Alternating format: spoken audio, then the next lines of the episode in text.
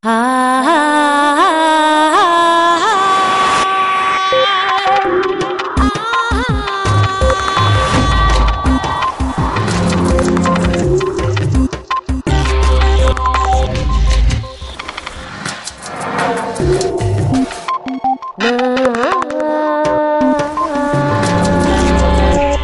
muchas cosas en la conducta humana que probablemente se originan en la selección sexual.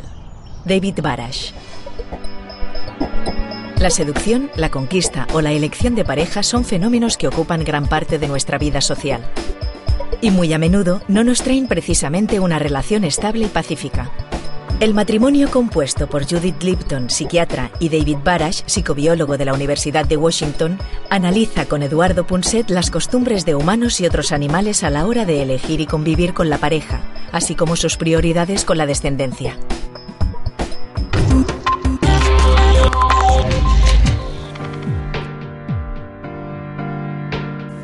Me cuentan, no sé si es verdad, que en los años 20 el entonces uh, presidente de los Estados Unidos, Calvin Coolidge, estaba de visita con su mujer en una granja y, les hicieron visitar partes distintas de la granja. Y el guía que acompañaba al presidente, al llegar a un gallinero donde había un gallo y 10 o 12 gallinas, el guía le dijo al presidente Coolidge, perdón, presidente, pero su mujer quiere que le haga notar que este gallo uh, hace el amor todos los días. Y entonces Coolidge uh, le preguntó al guía, ¿y es siempre con la misma gallina? Y dice, oh, no, no, no, no, es uh, con gallinas distintas. Pues dígaselo dígaselo a mi esposa. Esta es, esta, esta es la anécdota que intenta explicar la variedad sexual, ya no de las gallinas y de los gallos, sino de nuestra especie, de los homínidos. ¿no?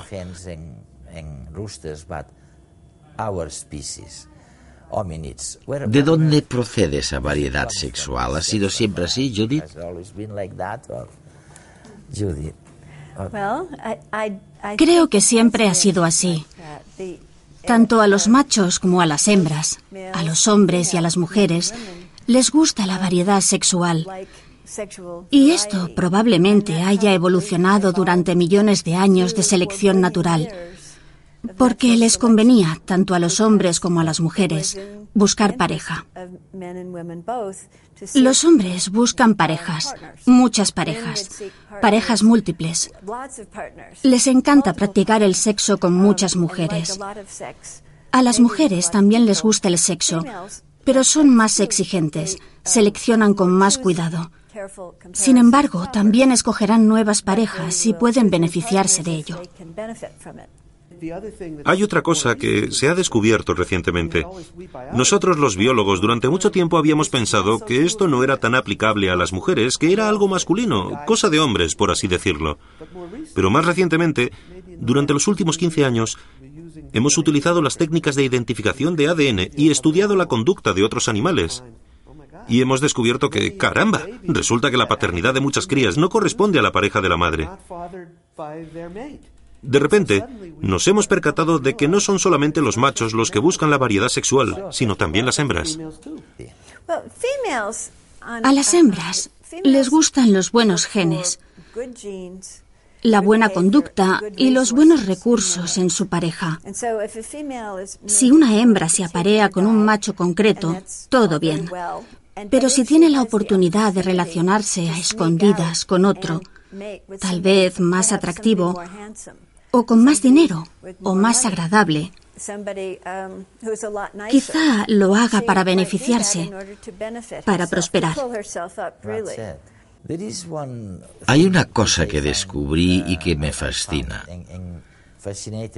Al parecer, existe un tipo de rana, se llama rana arborícola gris, en la que los machos que emiten un canto más largo son los mejores. De modo que, partiendo de lo que dices, Judy, tal vez no se trate tanto de fuerza, sino de calidad. Ahora bien, ¿cómo funciona esto? En el caso de la rana arborícola, está bien claro, si escuchas un canto largo, sabes que es un buen macho. Pero para el resto de nosotros, como diantres sabemos dónde están los buenos genes? Me parece que el ejemplo de la rana arborícola gris es un ejemplo maravilloso. Un caso en el que las hembras prefieren un tipo concreto de macho. Y solamente después nos hemos percatado de que los machos cuyos cantos son más largos engendran renacuajos que están más sanos. Increíble. Y la pregunta que formulabas es muy interesante. ¿Qué pasa con los humanos? ¿Cómo tomamos una decisión? Sí. ¿Cómo saber, cómo estar más seguros de que nuestra pareja tendrá buenos genes? De hecho, creo que hay varias cosas que se han estudiado. ¿Por qué no se lo decimos a, nuestra, a nuestros telespectadores? Las mujeres tienden a preferir a los hombres simétricos altos y en algunos casos a los que muestran indicios de niveles de testosterona elevados. Por ejemplo, especialmente cuando una mujer está ovulando, tal vez prefiera a un hombre que tenga una apariencia más agresiva, con más pelo. En otros momentos, probablemente cuando la mujer no esté ovulando, preferiría a alguien con menos pelo y con una expresión más amable. Estas son las cosas que les parecen sexy a las mujeres.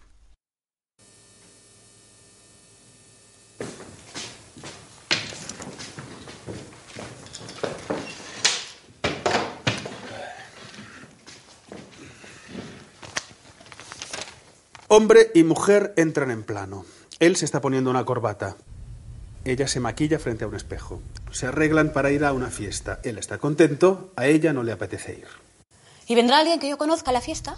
A ver, déjame pensar. De mi departamento estará. Johan, el holandés. ¿Johan? Pero si es un muermo. Lo digo porque como siempre desapareces, para no aburrirme. Qué exagerada eres. No querrás que seamos como los diplosum paradoxum, ¿no? Eso me pasa por casarme con un biólogo. ¿Y esos quiénes son? Unos gusanos parásitos. Ya desde larva se hacen novios y se fusionan y los pobres se pasan el resto de su existencia pegados el uno al otro.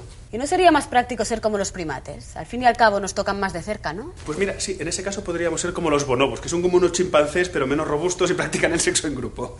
Solo me faltaría eso con lo que a ti te gusta tontear con todas. Tranquila, cielo. Los humanos en materia amorosa nos parecemos más a muchos pájaros que viven en pareja, vaya que son monógamos. Sí, monógamos. Ya te lo recordaré dentro de un rato. Cariño, te lo he contado una y mil veces. No soy yo, son mis genes. La función biológica de los machos es fecundar el máximo de hembras posible. Sí, lo sé. Vuestro lema es la cantidad siempre antes que la calidad.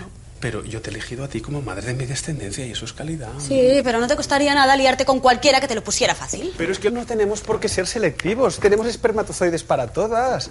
Miles de millones de ellos. Por eso somos así. Vamos, que sois como una tómbola ambulante, ¿no? Mira, no te lo tomes como algo personal, ¿eh?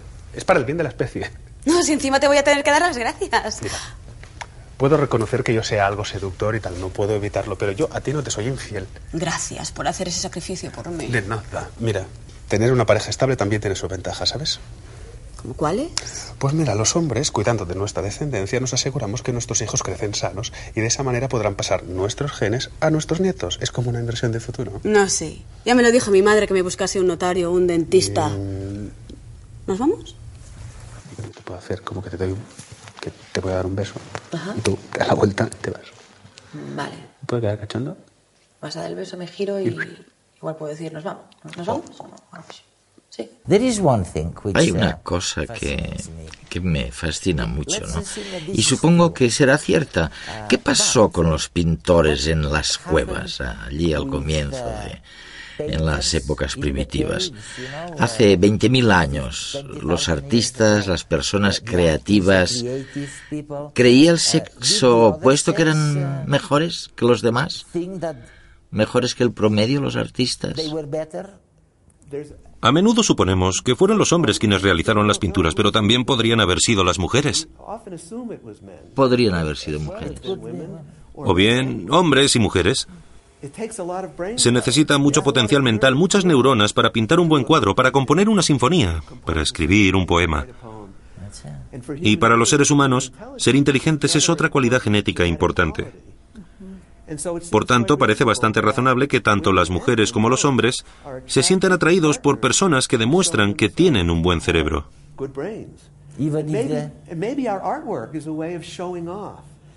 Como las plumas del pavo real. Seguramente las obras de arte sean como las plumas del pavo real, porque si alguien es capaz de pintar un cuadro precioso, en realidad está diciendo, soy muy listo, muy listo. Y componer una cantata también es otra manera de decir, soy listísimo. Se trata de una manera de publicitarse a las hembras, porque a menudo son los machos los que se publicitan ante las hembras. Hay algo más que me intriga. Y es por qué demonios no parece normal.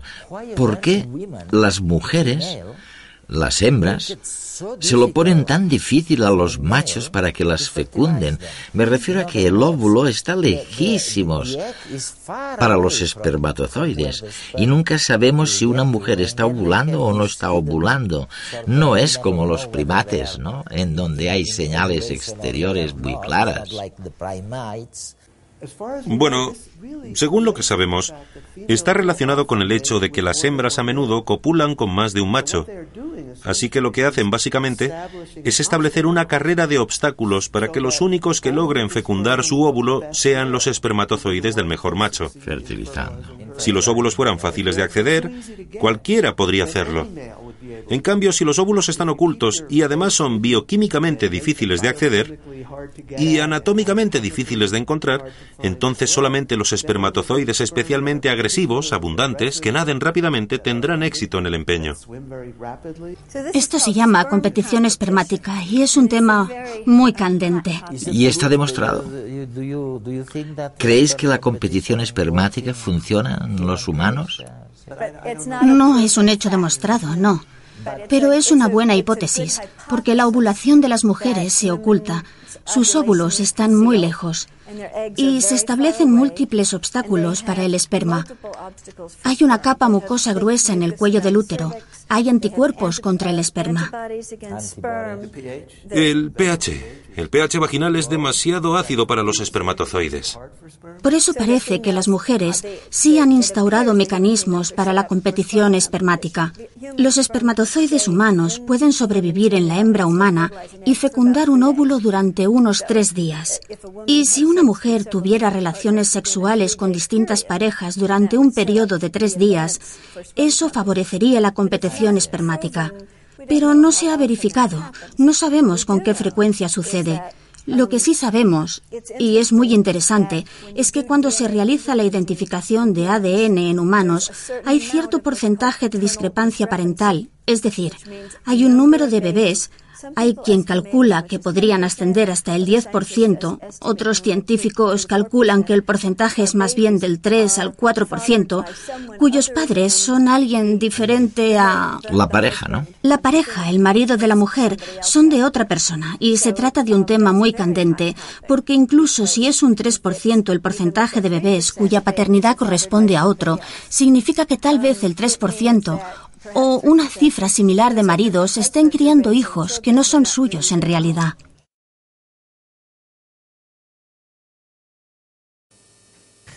Notas de dirección.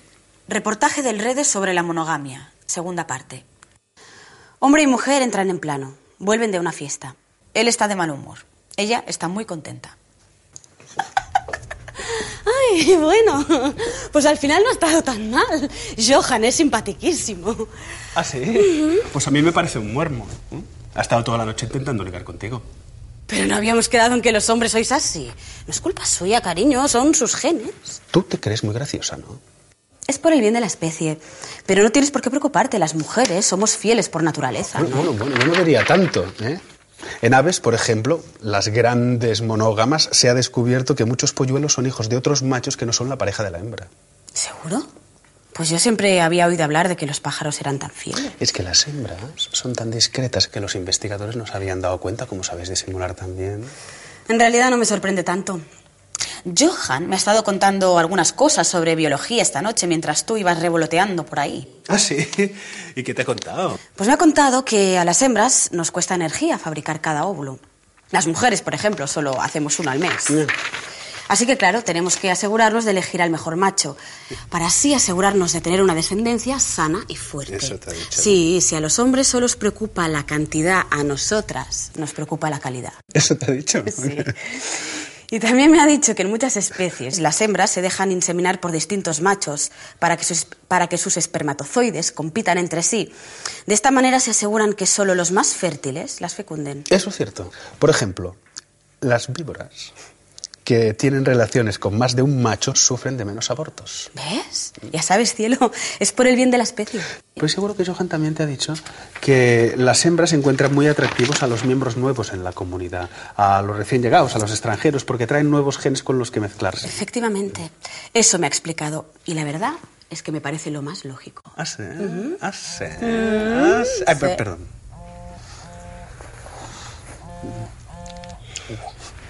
¿Sí? Ah, hola. Hola. Sí. No.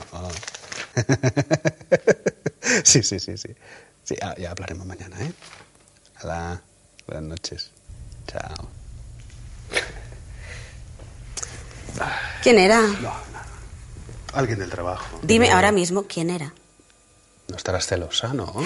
Tranquila, era Johan. Hemos quedado el domingo para ver el fútbol. Pues le dices que venga aquí y lo vemos los tres juntos. ¿Qué quieres, que te traiga Johan a casa? No, no es eso. Pues sí, Seguro que Johan es más sano y más exótico que yo, ¿no? eso seguro. Pero Johan me ha contado que las hembras, cuando nos sentimos amenazadas por la existencia de otra posible hembra que se interesa por un macho al que hemos despreciado, resulta que que recobramos el interés. Bendita sea la biología. Se supone que en este punto se besan y, en fin.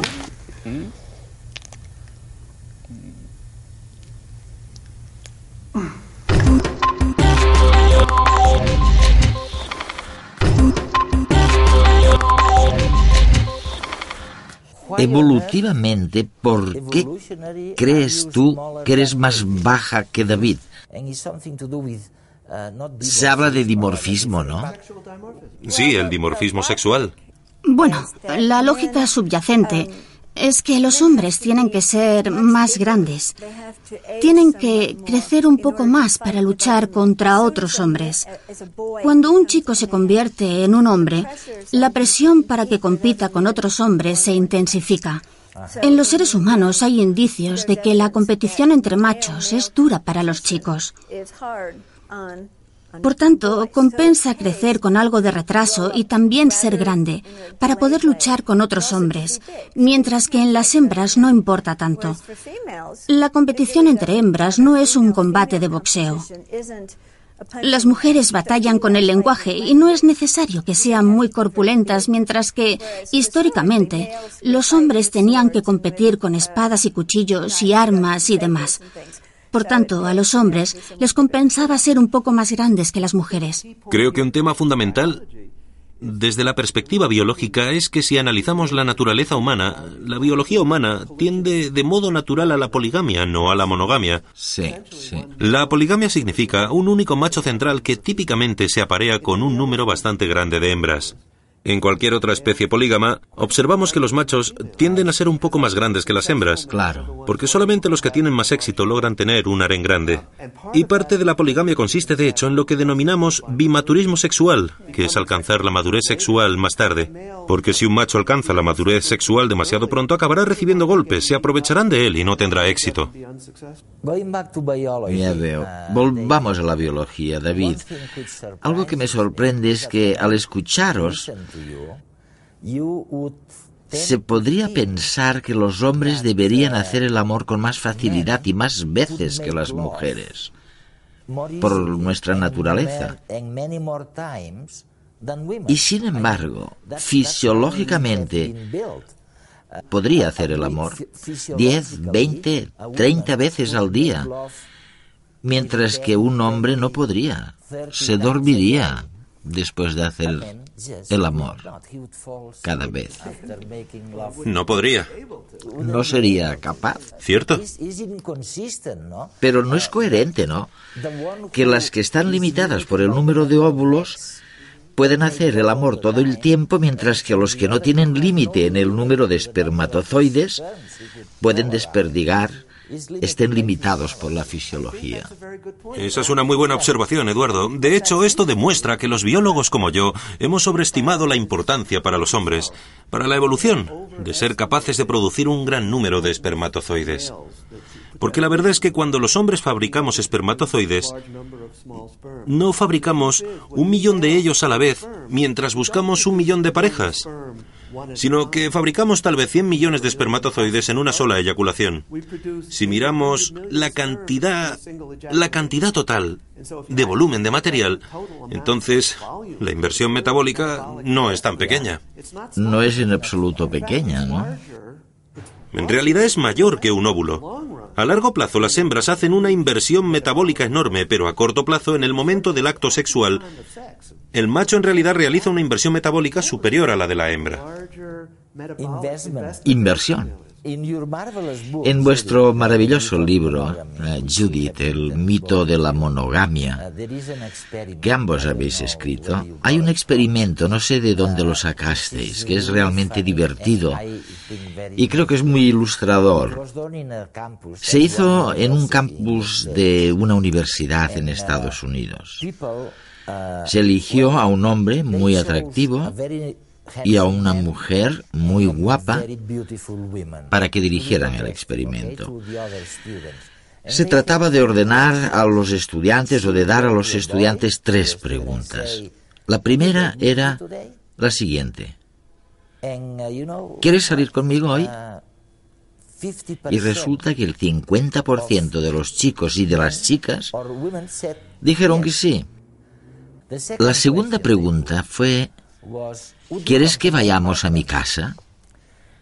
Y ahí las respuestas ya fueron distintas.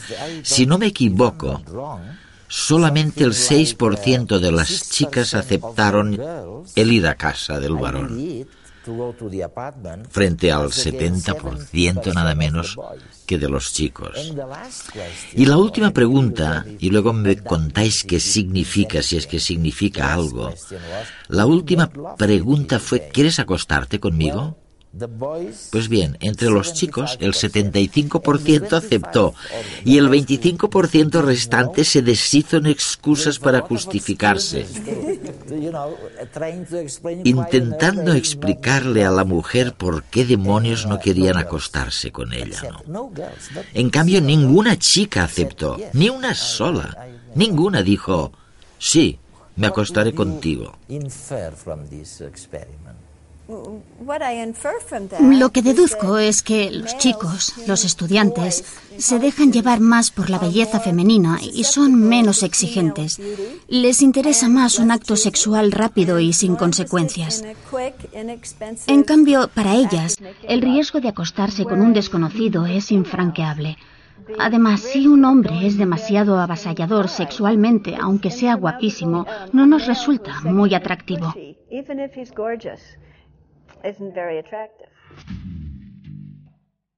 La mayoría de pájaros viven en pareja y sin embargo se calcula que la descendencia procede de otro macho entre un 10 y un 40% de las veces. Según encuestas, la infidelidad, aunque sea de una sola vez, es reconocida por hasta el 50% de los hombres occidentales.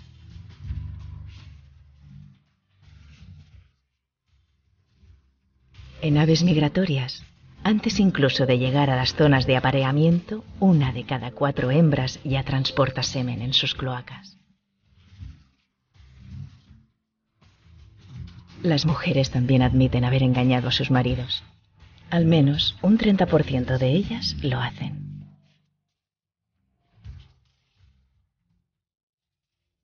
De 4.000 especies de mamíferos, solo unas docenas viven en pareja.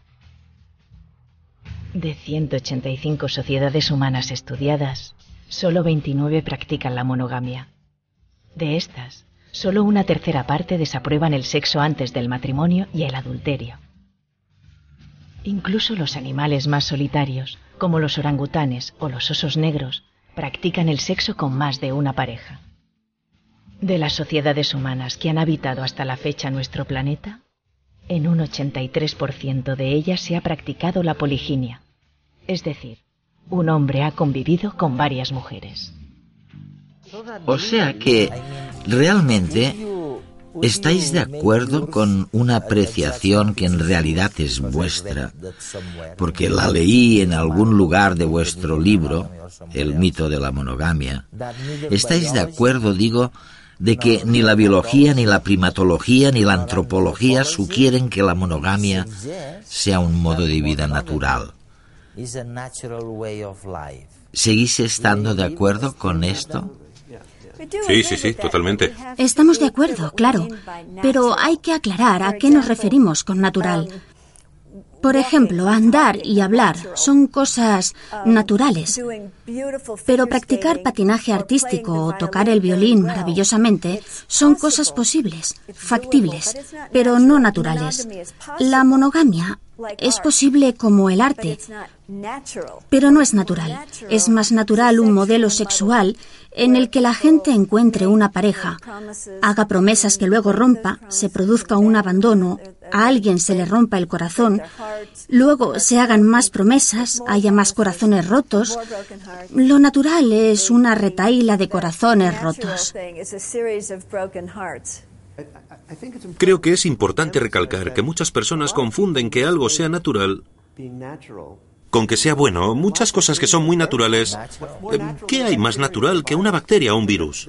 Pero no son buenos. Y en la misma medida, simplemente porque algo no sea natural, como la monogamia, no significa que sea necesariamente malo. Creo que cada uno es libre de tomar sus propias decisiones. Pero si alguien opta por la monogamia, por los motivos que sea, religiosos, éticos u otros, si la elige, debería ser consciente de que tendrá que luchar contra parte de su biología. Pero no es imposible. Las personas luchan con su biología todo el rato. Del programa de hoy ah, podemos sacar, y la podemos sacar tranquilamente, la conclusión de que, bueno, ni la biología, ni la primatología, ni la antropología sugieren que la monogamia, la práctica de la monogamia es natural. Ah, no lo es. Pero también hemos visto que no todas las cosas naturales sirven para cumplir una función determinada y que algunas cosas que no son naturales, como la monogamia, han cumplido una función determinada en la historia de la evolución. La monogamia es posible, como el arte, pero no es natural. Lo natural es una retaíla de corazones rotos. Judith Lipton,